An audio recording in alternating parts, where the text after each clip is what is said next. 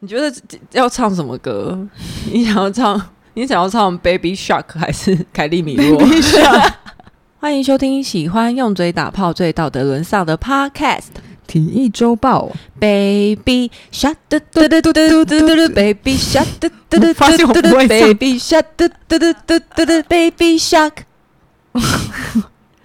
好像应该要唱凯利米洛的。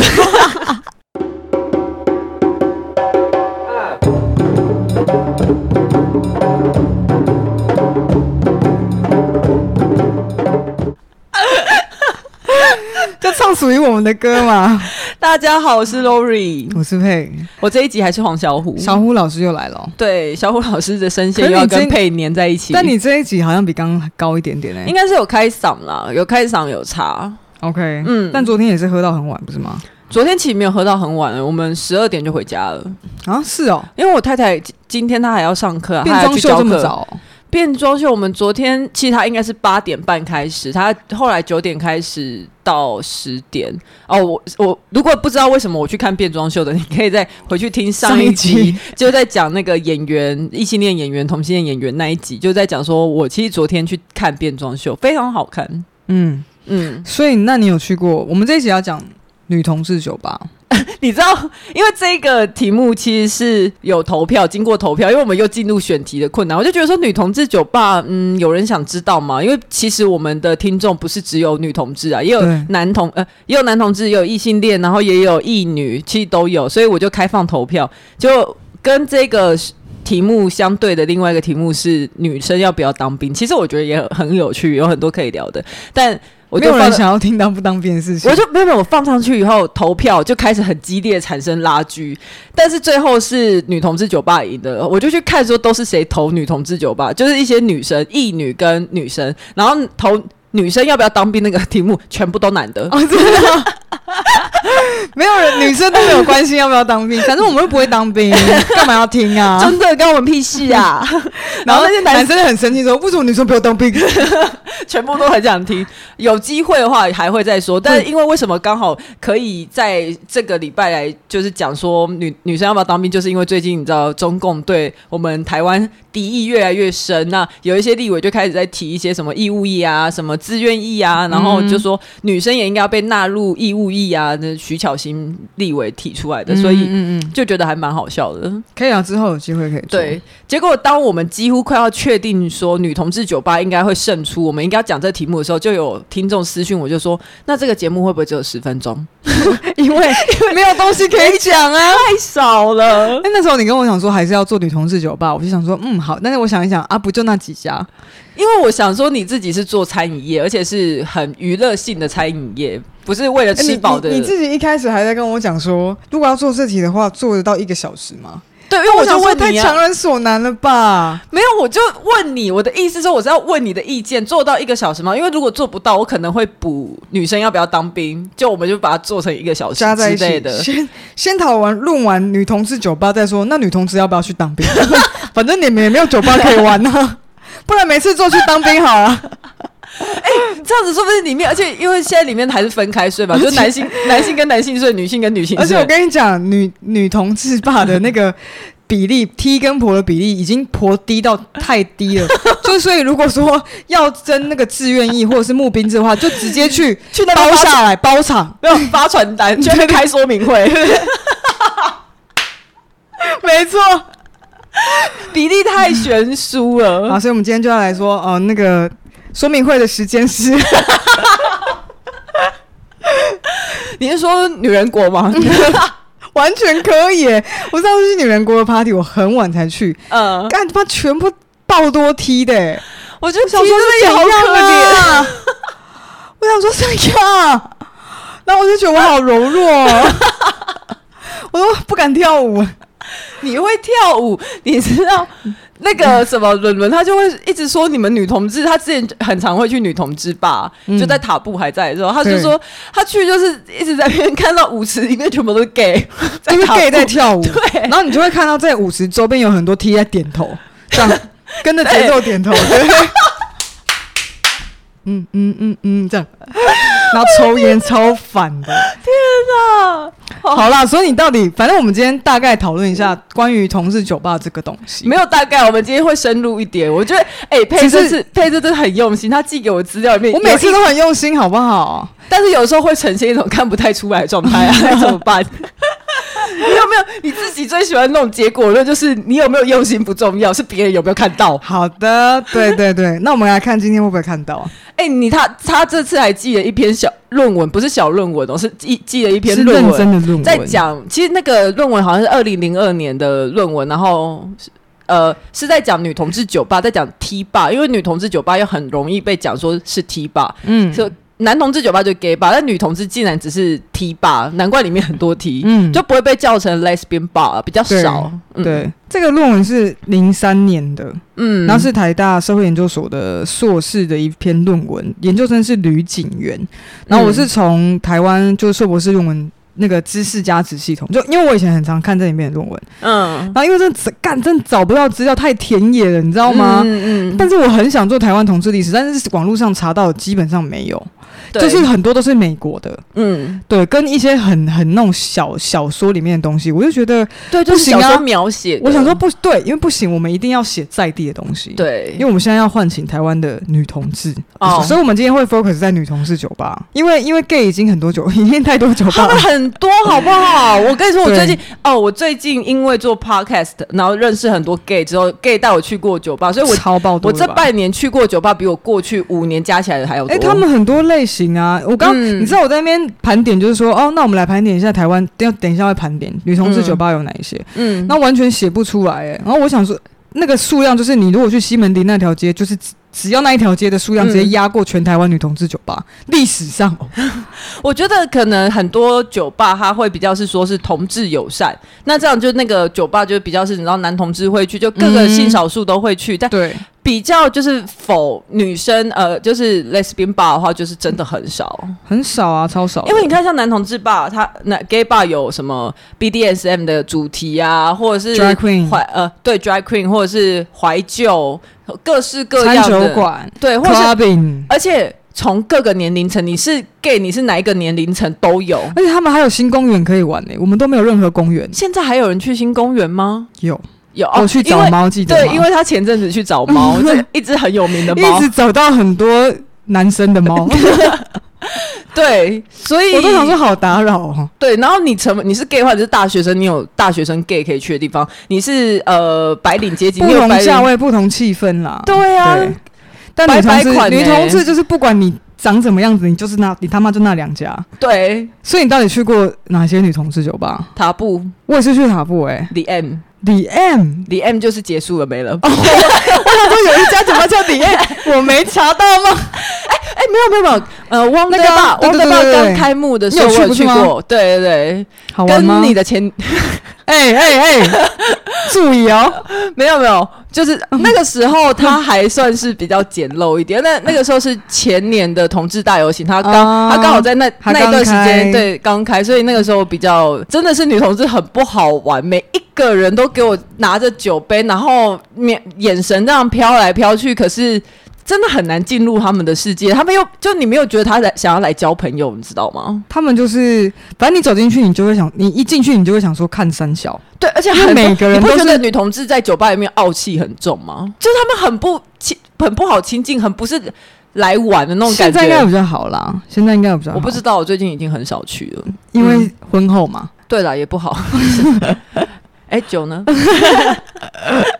哎，我们要聊酒吧，我们是应该喝酒。我们在那边喝茶，哦，我还喝，我还喝麦片。对，年纪有到。我觉得台湾女同志酒吧文化非常非常不蓬勃，就相比生理男那个 gay、嗯、gay 的酒吧的话，真的非常非常少。然后，而且而且还有。他们还有 gay gay club 里面还有那种跳舞的，你知道最近有一间新的吗？就是他们太多新的了。你知道那家超辣，二楼上有一个浴缸，然后水是直接淋下来，然后舞者会在浴缸里面跳舞。Oh my god！只穿一条内裤，超壮，超想去看的。哦，oh, 我们都没有啊，我们没有任何淋水的，我们都是最干的那一种。Uh, 对，最干的。对，我们没有跳舞，大家都下面一包水，然后但是舞池很干。对。对，明明女同志才有水吧？哎、而且你会感觉男同志的厕所比较容易可以发生一些什么，但女同志的厕所就是很满吗、嗯？香香的也没有，吧？塔布的厕所超恶的。OK，不是啊，我的意思就是说，就是你很难在里面发生一些什么事。简而言之，对，就是台湾女同志没有酒吧可以玩，让人很想哭。而且因为我们我们现在我们今天是讲台北 APP 都很少了，我们今天是要讲台北的女同志酒吧。OK，, okay.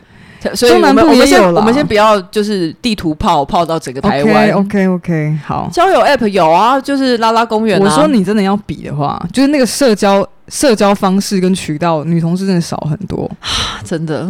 然后你看那个 gay 版，男生 gay 版 PTT 就是狂 share 一些那种西施的东西，对。然后女生只要一不小心，不小心有人好像想约炮哦，然后就被泡到不行，然后直接删文。对啊，拉板真的是够了没啊？大家要不要去？去去住一间庙啊！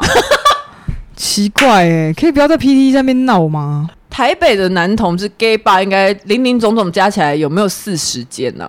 应该可能超过，对，或是接近。大家可以想象吗？我们台北的女同志 bar 就是是以这个为号召的，只有两间。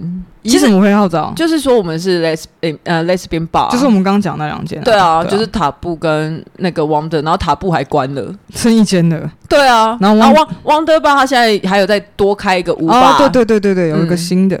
好，我觉得我们可以从同志酒吧历史开始。有来要配要盯时间的哦。什么是盯时间？因为很怕一下就讲完，只过十分钟是不是？对对对，所以我们现在开讲第一个小时，开讲历史的部分。我的读书会。哦，我想先讲个东西，就是刚好我在查这些议题的时候，我查到了一个一本很新的，我我不知道，我不确定到底是杂志还是一本书，呃、是同志咨询热线出的一本书，是一个老老年同志的那个对关于老同的一些社会故事的收集，还有一些采访。对，然后他的名字呢叫做《阿嬷的女朋友》，它是台湾第一本首领女同志的生命故事，漂配的美丽。嗯嗯，其实，在跟之前还有那个、啊、日常对话，也是算是老老年，然后这个是一个最近刚出的书，对，这个收集的年龄层更广一点，然后它有到比较早一点，大概一九五零六零，就是因为哇因为他收集的对象有大概七八十岁的的老童，嗯，所以。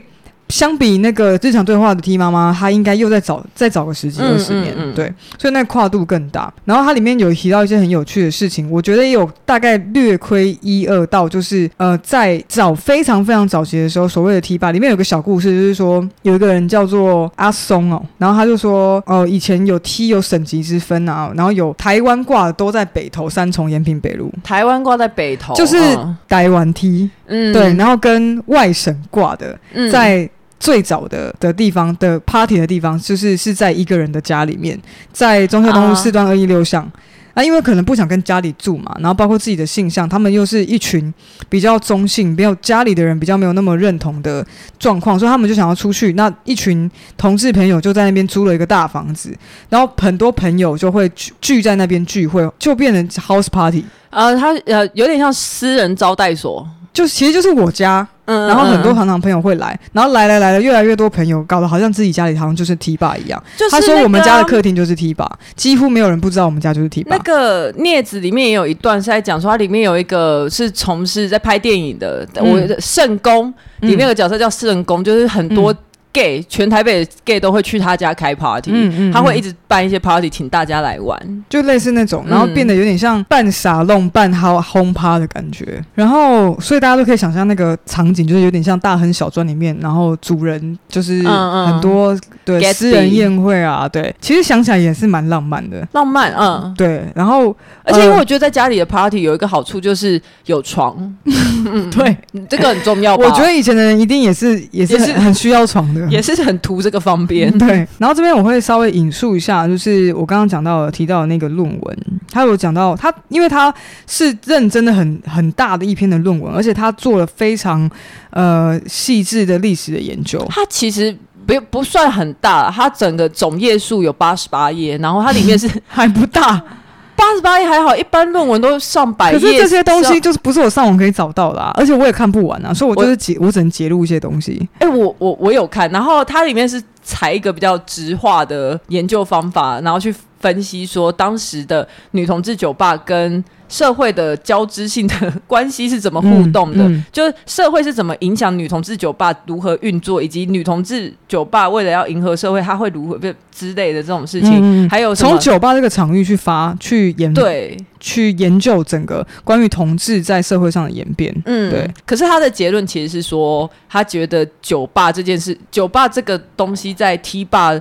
这整个他要研究议题面，他只是扮演一个场所的角色，他其实没有以像如果异性恋酒吧，就是酒吧对异性恋的影响，它是一个怎样怎样的场所，其实没有。他认为他这个酒吧 T 吧只是提供一个场所，让大家很容易很快确定说啊，你身份的认同，对你就是你就是喜欢女生，我不会找错人，我不会爱你丢了。族群的归属感啊，对对，也是一个标示。嗯，然后它里面有提到，其实。呃，以男同志酒吧跟女同志酒吧不一样的背景是，男同志酒吧比较相对是一个情欲场所之外，当然都是，但它更是在一种躲可以躲藏而私密，可以让你展现自我的情欲的地方，因为他是男性，嗯，所以有点像是男生要逃脱离原本社会的框架的角色，所以你躲到这个地方的时候，你像是掉进了爱丽丝的梦梦游仙境的洞里面，你进入了一个新的世界，所以你在那个乌托邦里面怎么样怎么样，他是对男同志的那个论述跟女同志不一样，他就。说，但他另外提到的是，女同志酒吧的研究者主要会着重在，以及包括他发现啦，就是这个场所对女同志社群本身的意义是比较没有跟社会这么绝对的连接，而是在于女同志将这个地方当做一种原乡情怀。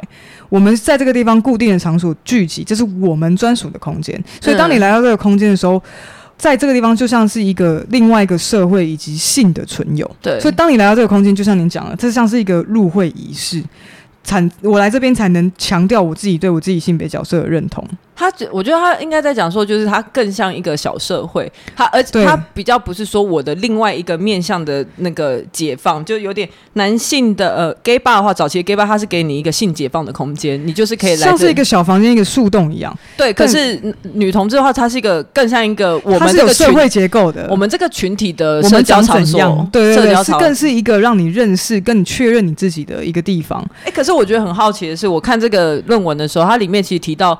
当时在他的统计，他做论文，二零零三年那时候，台北市的 T 霸有十几间呢，十几二十几间，真假的啊？它上面写数字的啊，我在论文上面看到的。可是现在真的只有两间吗？还是我们没有发现？可能台面上还是有吧。我觉得啊，因为我们讲的是酒吧，我们讲的是我们这些我们随便可以进去的。可是其实还有一些，有一些私密场所，有一些是邀请制、会员制。你让我讲完，等一下就是。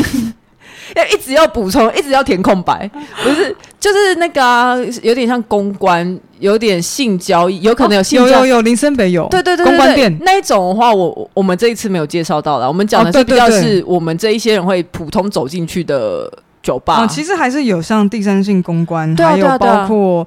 呃，女同事公关店是有，只是这边没有，网络上比较难查到，那种会比较是人带人，嗯，那个真的是要熟门熟路诶。我们在这里呼吁 熟门熟路的朋友，请来向体育周报通知我们，我们做 vlog。呃，其实我朋友也有去过，嗯嗯，然后下次有机会。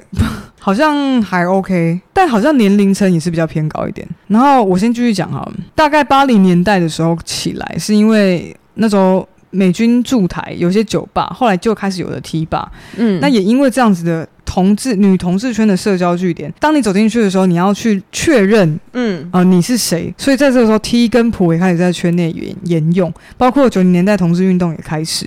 所以对典型的 T 爸而言，立基于 T 婆角色建立起来的这个角色扮演、情欲交换，比如说谁要约谁啊，干嘛？你应该要穿怎么样？你有什么气质？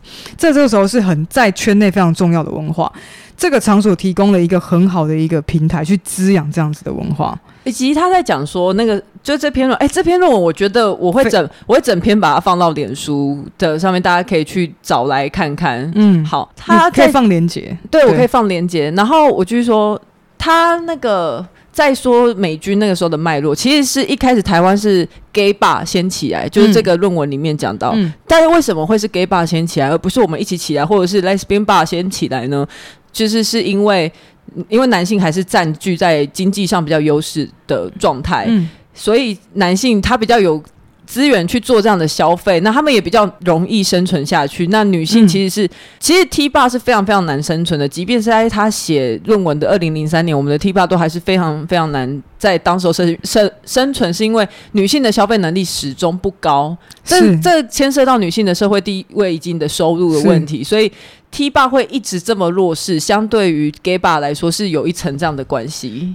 就是跟社会结构也有一定的关联，所以我们这样就可以观察出来。所以现在台北的 gay 消费能力都很高，才会有四十几间，嗯、他们才可以滋滋养四十几间的 gay bar。其实我觉得女同事消费能力也不会很低啊，因为说真的，在我自己做餐饮业，我还是看到很多有消费力的女同志，只是或许没有那样场所，或以及没有这样的消费习惯。可是如果你有这样的需求，市场怎么不会这样供给呢？嗯，就如果。就，就消费习惯很重要啊，就像现在有，对啊，我就我觉得还是有差别啦，就是消费习惯的养成有差。嗯，嗯。就像你去中国的酒吧，很多有钱人啊，但是很多餐酒馆开不起来，哦，因为他们都喝威士忌，他们不喝调酒。哦，对，所以如果没有那样消费习惯，其实你也不能直接断定，就是说我没有这样子的族群。啊，或者是我没有这样，只是没有这样子的文化的养成的话，嗯嗯。那你其实你这样的场域其实也是需要一定时间的培养。嗯嗯，我自己看完这篇论文的时候，我就觉得说，我好想开一间 lesbian bar。我觉得我好想要，真的很想要丰富这个市场。这个市场到底是怎么了？OK，回到论文，刚刚有讲到。所以这样子的场所呢，就是让呃所谓的典型的 T 婆角色认同更可以加强。所以在 T 吧里面，你因为你你你以前没有机会遇到其他 T 或婆嘛，嗯、所以这个地方可以让你像是一个社团一样，身为 T 或身为婆的人，对自己的身份认同在那个地方可以更加强。在 T 霸里，让 T 更 T，让婆更婆，这是他论文里面的直接的一个文字的表述。可是因为像他在写论文的二零零三年，其实在当时候就对于这样的文化，就是你是。直接移植异性恋框架来女女同志酒吧，在在女同志的恋爱模式里面复制，对对对对，他们那时候其实就很批评。但是我有看到这个论文的作者，他其实有说他自己进去的观察。哎、欸，你知道他做这一个论文，他会为了这个论文，他还有去一个 T 吧里面当服务人员。哇，好用心哦！他还就是，而且他是跟那个 T 爸的，为什么我不知道？哎、欸，这论文不是我找的吗？我在那边称赞这个 T 爸，他就是跟 T 爸的老板说好，他是不执行，就让我进去做田野研究。嗯、okay, okay, okay. 后来，因为因为这可能跟他的研究方法有有一些关系，结果后来因为太多他的同事们去跟老板投诉说，觉得这个论文作者他妈做事能力有够烂，他们就只好老板才终于。说出说好，他因为他不执行，他只是来做研究，然后结果这一些服务人员因为这知道这件事情以后，就反而跟他变好，就会觉得说哦，你是要来研究我们的，哦啊、你，你，你是要来认识我们的，对。对，但是他说他在研究的过程里面，那个客人始终都不知道他是其实是来做田野研究的。然后，哎，我刚才是要说什么？你要说这是以异性恋的为作为样板，对对对，所以他自己在那个酒店里面的观察里面，他是觉得说，其实不分也越来越多，而且不分的恋爱模式也其实是存在，只是大家还是会既有印象是。嗯，是这个样子，而且会去批评他。然后就像你刚刚讲，他他也在其中一段也有讲到，就是关于酒吧经营有一个论文是呃殷宝宁的论文，他有引述到是国内现在系统比较唯一是系统性分析女同志酒吧产业经营的。的研究，他就说女女同志酒吧的经营方式，呃，人际关系取向，还有包括可能会结束营业的原因不同于男制酒吧，与国家机器，比如说警察取缔啊的的粗暴介入，并无直接性的关联。因为男比较多男同志酒吧是因为取缔，嗯，对，但女同志酒吧反而是媒体的偷窥与女性经济上的弱势，因为没有人关注，她太弱势，她太边缘了，女生没有钱去这样的地方消费之外，可能其实社会上并没有人去关注。对，所以因此他也越来越没有呃空间去赚取获利，然后再继续支持，他就是没有办法营运下去这样。嗯嗯，嗯你你这个是另外一个论文，没有一样的啊。哦，他只是他有引述到英宝宁的这个论文。嗯，他这个论文里面他有。你有看到吗？他有讲两个在台湾的偷拍事件，偷拍女同志的酒店事件。没有。你嗯哦好，哎、欸、我不意外，怎么会这样？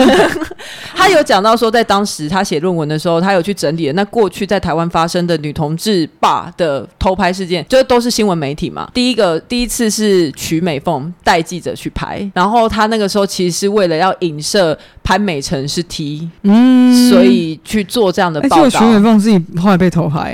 哎、欸，在那边叫叫叫，没有偷拍都不好。然后第二次就就有一些同事团体就会出来抨击说，你这样其实是不给女同志生存的空间嘛？对就怎么可以用偷拍的这种方式去做这样的报道？而且你还是去影射别人应该是同性恋，嗯嗯嗯超奇怪。第二次偷拍事件。是李四端，是李四端做的报道。天哪，可以这样吗？李四端呢？可是李四端他那时候他也是做偷拍，可是我觉得你为什么要用偷拍？如果你想要做，他其实要做的主题是说，为什么不直接深入采访？对对对，他其实要做的主题是同志出柜之后跟同志之间的呃女同志之间的什么性性行为，就是或者是恋爱模式之类的改变。嗯、我觉得这个主题很 OK，可是你用一个偷拍的方式，那个时候也是引起很大力的抨击。最主要最重要的是哦。这么多人攻击这两位这两次的偷拍事件，可是这两个曲美凤跟李四端从来没有道歉过。嗯，OK，嗯，就是就是因为他很弱势嘛，以及包括他他他可以影响到的范围，或许也许很大。对，但是可以站出来发，就是出声出力的人很少。那个时候，就是他有说有一些什么，像冯光远、妇女新知，其实基本上就是这一些团体，你看不到什么很政治上有能力的人，或是就是在经济社会，对对，就有社经地位比较高，嗯、反正就是一些 NGO 啊、NPO 啊，或者是一些作家出来声援，嗯、但。这两个人从从头到尾到现在好像还没有道歉，这么鸡巴哦？对啊，那李四端现在形象还蛮好诶。对啊，还在那个就是爸妈囧很大，这种黑历史啊。对啊，我记得好像十年前我很小的时候，北车附近有一家叫什么什么 Ash 还是我忘记了，但后来也没有了。后来就是塔，你有去过吗？没有哎，我想去但没去到。哦，我记得我是是跟你有去过塔布啊。我们现在没有，我们现在来讲一下我们自己去的经验吗？我们都没有讲我们自己去的经验 呢。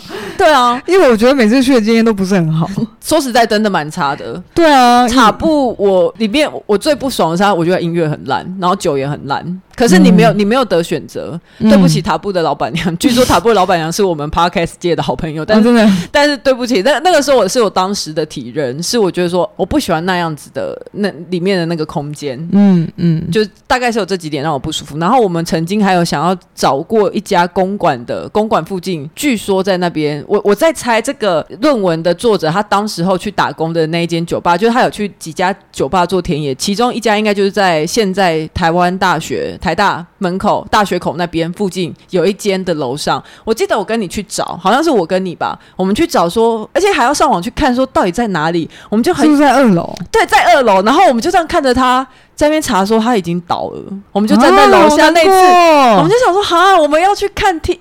那个 T 霸，女同志霸长怎样？结果已经倒了。再后来，我们就是去塔布。不知道为什么这些呃，除了现在我们刚刚讨论，比如说塔布跟 Wonder Bar，还有近近年来有一个年度活动是女人国嘛，嗯，对之外，其实很多。这种呃所谓的女同志消费的场所，就会就是很隐晦的，嗯，然后很难找到，他不会是打着我们是女同志酒吧的名号比较少。嗯、可是像 gay bar 或者是像 drag queen 或者是那种我跟你说有猛男跳舞的地方，对对对，他们的海报都铺张到不行哎、欸。哦、呃，好像真的就是只有女人国。嗯，好，我等下我突然想到，我应该要帮塔布平反一下，嗯，因为塔布它的收费机制是喝到饱。哦，所以它在成本上有一定考量，它有哎，它在成本上有一定考量，嗯、所以那个时候。不是太舒服，然后你也看得出来，那去那边的女同志就都是年纪偏轻的。我觉得是因为他，我觉得是因为相对音乐场所的缺乏，嗯，的种类的缺乏。因为像他就是比较 clubbing 夜店，嗯，嗯，那说真的，其实我自己去夜店我也是不舒服的。哦，OK，对，所以夜店的空间就是只喝酒，然后很吵，以及有很很多人在抽烟。虽然我也抽烟，对，但那样的场所我不喜欢。在一个很密闭的场所里面，所以倒不是说塔布这个场所不好，而是因为这样的空间对我。我来说不是一个舒适的场所，我会去，但是我们少了其他的，比如说女同事咖啡馆、女同事的餐酒馆、女同志的纯粹喝酒的地方，嗯，舒服的，或者是你知道不同的取向的营业模式的场所，所以全部、全部、全世界、全台北的女同志就只能去这一两个地方的时候，就就会变得很很多这种声音啊，好像她很不好或什么，但是我相信。他已经很努力在经营，对，他其实是提供了一个很棒的、很棒的平台。像呃，现在其实塔塔布他是后来在台北的据点收了之后，他现在是在越南，他是东南亚嘛？对，他他现在在越南那间已经开了，是全越南第一家女同志酒吧，我觉得超屌。在那个另外一个 podcast 的节目，他有介绍，他还有请老板上节目哦。对.大家可以去听，在那个节目叫做《浪一下》。然后 Wonder Bar 的话，Wonder Bar 的话是两年前去的，像塔布我 total 大概去过三四次，我也差不多。对，但是我都没有在那边约到炮过。不觉得？我只记得有一次我去的时候，然后快被一个姐姐吃掉，快吓死了。哦天哪，她一直抱着我。没有，这这绝对不是姐姐很恐怖或干嘛，是姐姐绝对是不辣。要不然只要是辣的话，做什么事情都会被接。对了，她没有，她没有真的对我怎么样啊？对。但是你知道我这样看一看，我想说，天呐，女女生、女人的派、女人派对、嗯、女人国这种活动，一年才一次，哎，女同志真的是多会忍啊！这大这么大型一年只玩一次，哎，哎，我有跟你讲说，我今年的同志大游行，我已经找到 after party 的去处了吗？是哪里？有人来邀我，是家庭派对，真假的？就是女同志的私人派对，这么好哦？对啊，他就问我说要不要跟我老婆去，我就说好啊。而且我根本我们根本没没有，我哪知道，我根本不认识他，不是不认识，是我们没有见过面，我们只有在网络上聊过几次天，这样。我们就想说去去试看看。所以你等下，我我这样听到的是你要去一个同志，一个一个去一个网友的家里面轰趴，对，然后女同志。好乱哦，带我老婆一起去啊，哦，就是而且等一下，首先我们我们来解构这一个词。女同志的家庭派对，你觉得还能怎样？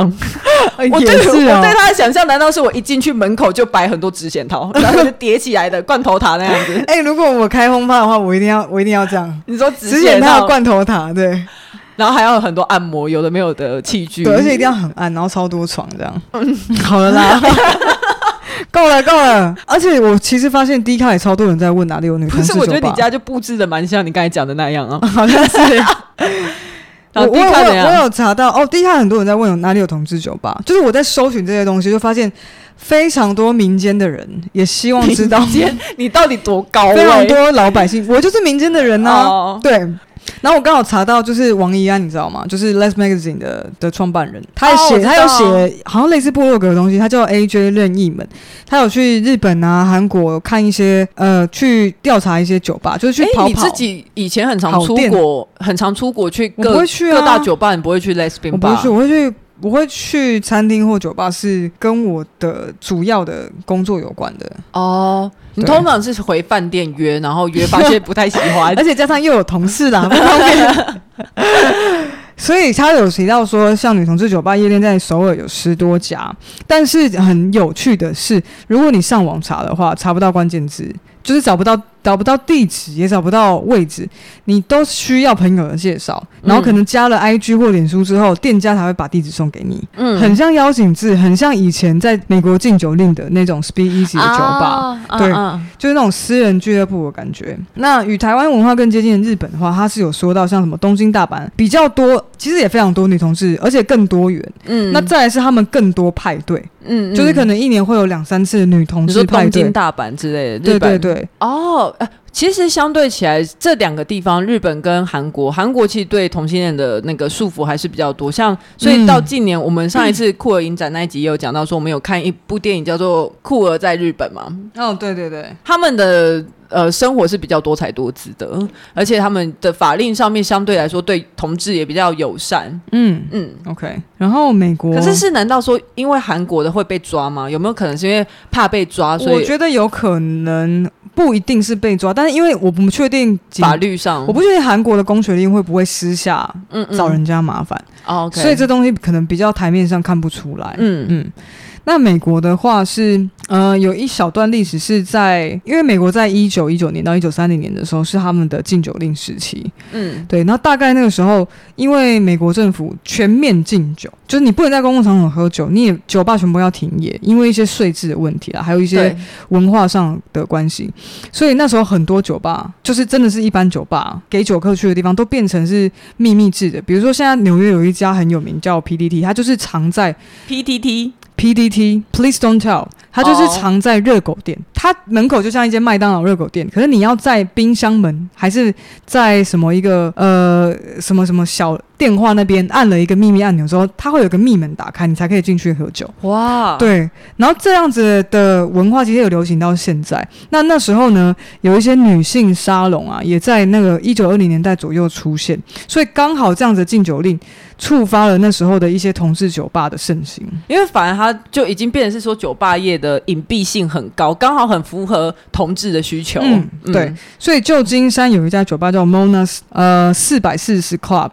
就在一九三六年开，在旧金山是基本上是被认定是美国第一家同呃 lesbian 酒吧。lesbian 酒吧，嗯，嗯，你说几年？一九三六，就是在禁禁酒令过后没有多久。哇，嗯，嗯，但是虽然是 speedy，但其实还是会被警察找麻烦啦，因为那时候其实是对违法的嘛。对，所以。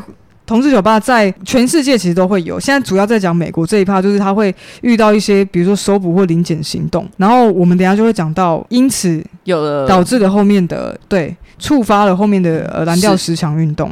它其实蓝调十强是蓝那本书叫蓝调十强题，这个运动叫十强运动。呃，蓝蓝调十强暴动是先发生，不是啦，我是这个运动叫做蓝调十强运动吗？不是叫十强运动而已吗？蓝调十强是一个书的名字。哦。对对对对，我一直把它混在一起。嗯、对对对，我我讲嗯，对对，十强暴动 Stonewall Riot 就是也是这样过了好多年，大概其实那个时候是因为对于那个同志的压迫嘛，压迫。到就是一个北宋 K 北宋，那是在哪里啊？全美国应该都是吧？不是，我是说那个十强酒吧，它是在十强酒吧，好像是那一带的酒吧区就突然暴动，在纽约。嗯，对，呃，什么格林威治村十强酒吧的一连串自发性暴力示威冲动。嗯嗯嗯嗯，可这已经很后面，这是一九六九年哦，中间其实还经历了多很多非常多的事情，包括他们自己美国的一些种族种族的一些运动，黑人民权运动啊，对。但是我刚刚讲到那一趴，就是林姐那一趴，我想到有一本有一个电影叫《绿皮书》，你有看过吗？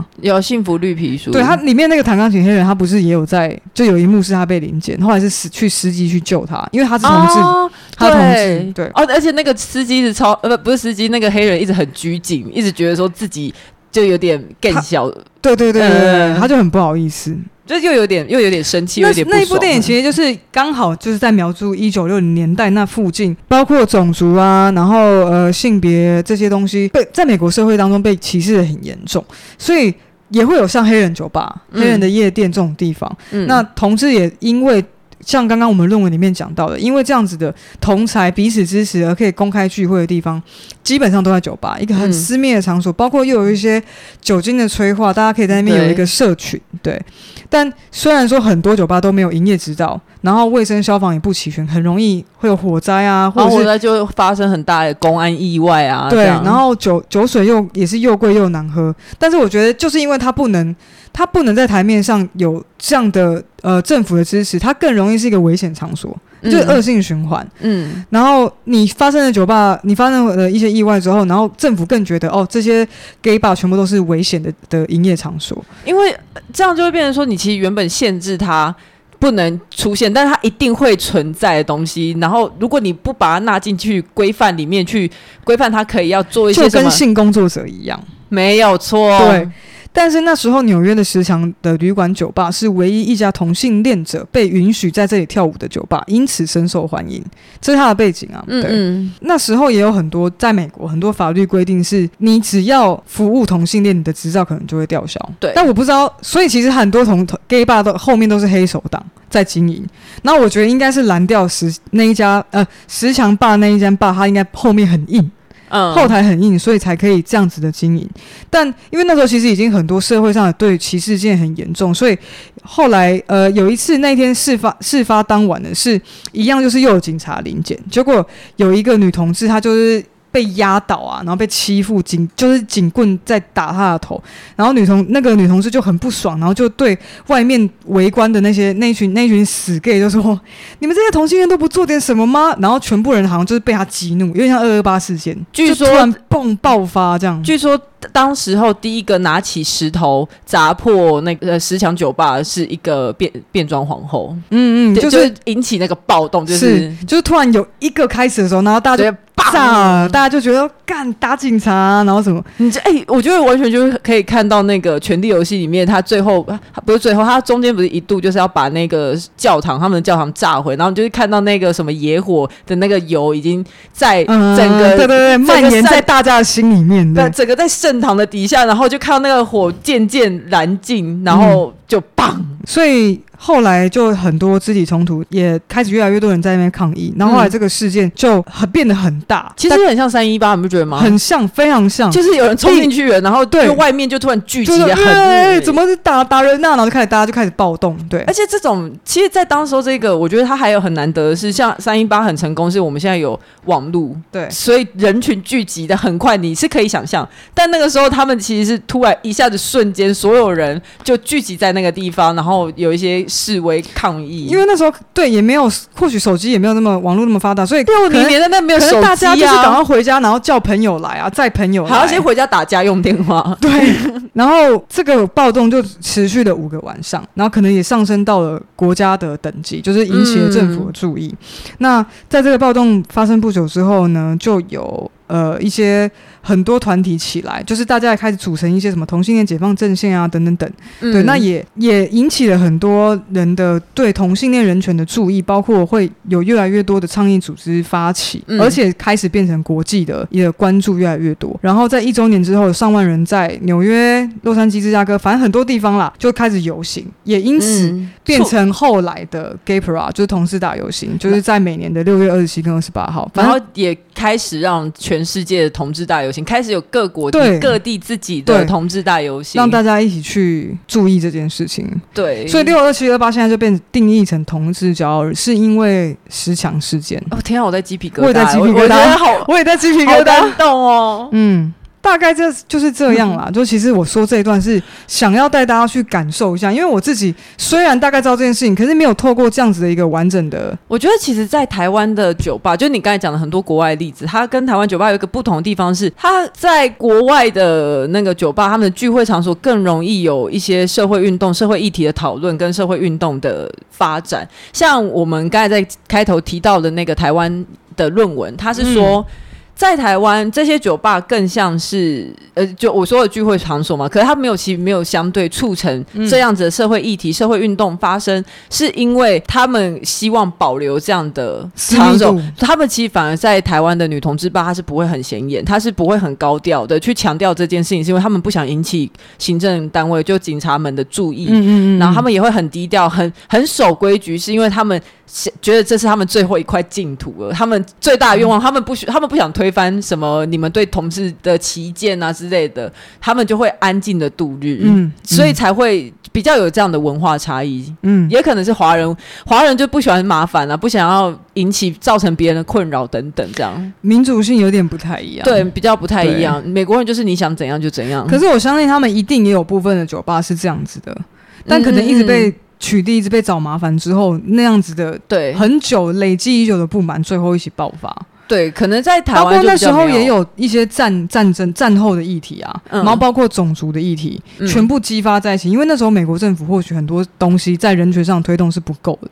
其实我觉得，好像台湾的社会就一些同志运动，它比较伴随的是说媒体的头牌，反而不是因为警察单位怎样。但警察单位单位他们当然没有对同志酒吧特别友善，也没有这回事。只是说，因为有一些媒体的头牌，去造成很多社会对同志更加的污名化，这件事情才让台台湾同志运动比较起来。以前台湾的那种头牌都是搞得跟就是跟那种都市传说一样，嗯，就大家都很喜欢看，很喜欢听，可是大家都当做奇闻异事，哦，就好像你。生活当中不会，好像在看世界非常奇妙。对对 对，就那种感觉。对，就答对一起往上升一格这样。嗯、我就觉得说，我从小到大，我只要看到那种国外的电影里面在演女同志酒吧，我就觉得好羡慕。小时候大学看那什么《The L Word》，我就觉得好羡慕他们可以这样乱搞，而且炫都到处在每个酒吧好像都认识一堆人。对。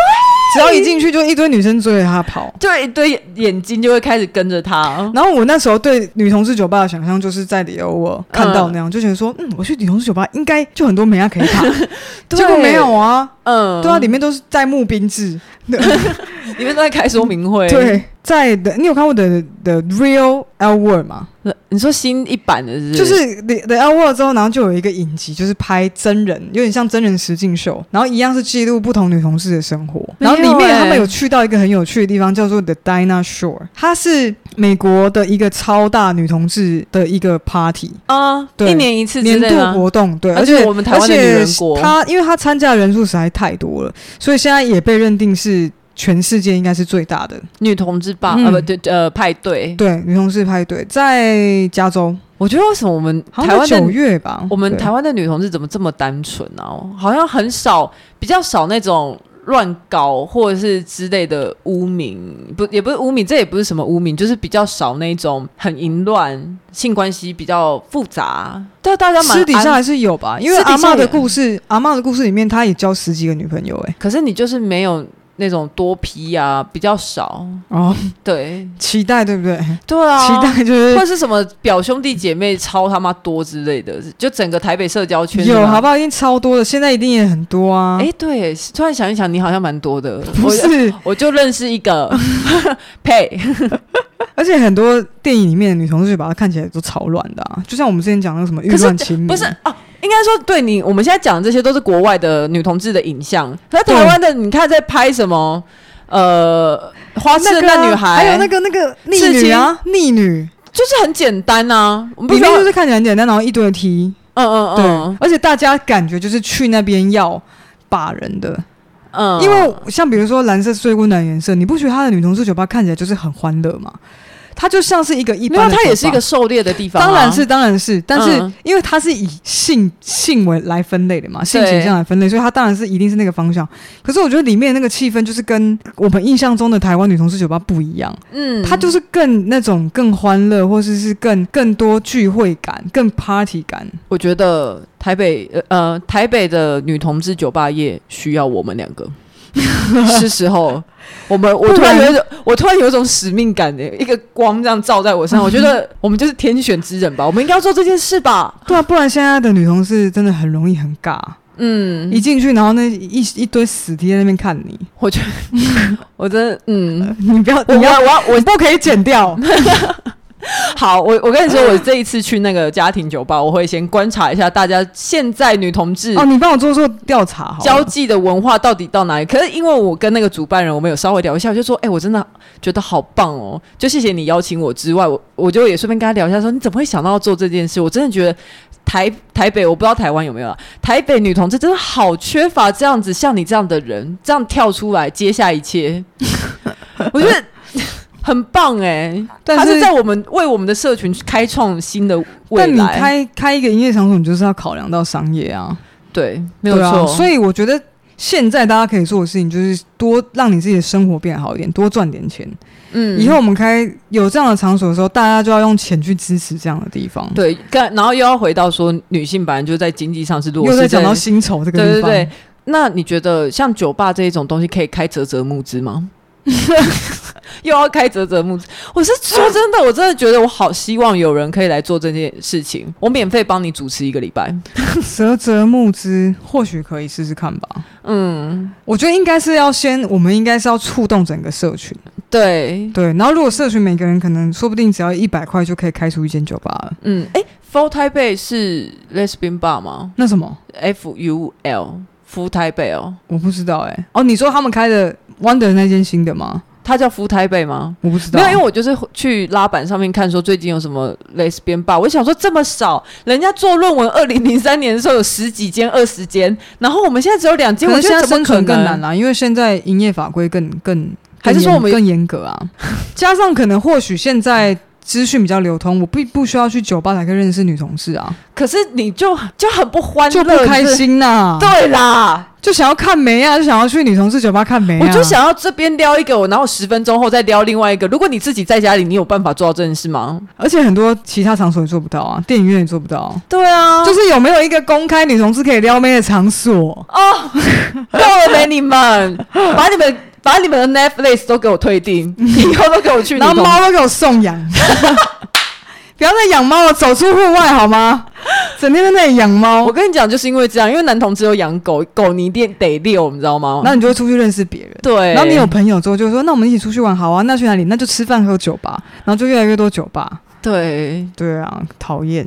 好难过，我一阵哀伤，一阵安静，好哀伤哦！我真的是 希望大家可以多多支持，我觉得会越来越好啦，我觉得会越来越好，嗯，不然就会变成说，因为你选择很少。你就只能有一些你可能没有那么喜欢的选择，你没有办法都符合大家的需求，就是大家都缺少良性竞争呢，对啊，对，对，对啊。然后难得可以去的地方，又因为疫情又倒掉了，对对啊。说真的，虽然我没有很喜欢，可是去那边是有启蒙到我啦，有有有，因为有启蒙感。其实你有看到，呃，其实对我们来说，第一次去到塔布的感觉都是你看到自己人，而且是一大堆自己人，对，然后你会了解到说。天呐，这是我们的社群，对，这是我们的群体，就是原来大家都不跳舞，但是他们都很不友善，我不知道为什么，就是 就是又开心又受伤，不知道为什么，就是被弄完又舒服又痛痛的这样，嗯，OK，然后觉得嗯，好像。重新认知了这个这个这个这个群体了。可是说真的，我自己是认识很多很有趣，然后性解放，然后非常欢乐的女同志。只是我他们平常也很少去 lesbian bar，可能就是没有这样消费习惯。他们都会去，没有，他们都去异性恋吧，他们会去异性恋吧玩。所以如果今天有一间酒吧是可能是女同志主题，但是他做的模式是有趣一点，是对，可能是不同的质感的，就比较有趣，把那些。无聊的女同志赶走，然后那些女同志也会觉得我要自我提升，不然我进不了 Lori 跟 Pay 开的酒吧。我要让我自己快乐。哎呦哎，这就是社会责任吧？我感觉到了，有没有社会责任？有没有鸡皮疙瘩？还好。大概关于酒吧的同志，呃，关于关于酒吧的讨论，对，大概到这边，因为真的也很累，我已经快要口齿不清了。好，那我觉得希望大家可以来跟我们分享一下。有没有我们没有讲到的同志的消费的场所？哎，女同志啊，嗯，我可是在女同志啊，因为男同志太多了，我的我要去玩都还玩不完。或者是说，如果你有一些女同志酒吧，其实没有。在我们刚才讲的那范围里面，或呃，或者是你想要强调友善，公关店也可以啊。对啊，公关店或是派对，你你会办一个女同志派对的话，你想要找我们叶配，你现在听到在外面听到体育周报的价钱的话，我跟你说，如果是这一类女同志的来找我们，直接给你砍半，而且一半，然后时速加长，我帮你做介绍。现在也没多少钱，你喊那么大声干嘛？一半啊，因为我就 OK 吧。嗯，好啦，大概就是这样。OK，那谢谢大家。有有什么私讯可以跟我们分享？然后我们大家，我们把它散播出去，然后让大家去那边花钱，然后支持这样的酒吧。对，没有错，没有错。对，好，喜欢体育周报的话，请给我们五星评价，订阅我们，或是追踪我们的 IG。更好，更好是要分享我们的节目给你的朋友听。最喜欢我们的还可以去 First Story 抖内我们，谢谢大家。希望哎、欸，这集播出的时候应该可能差不多是同志大游行那时候，嗯、希望大家玩的开心，Have fun，拜拜，拜拜。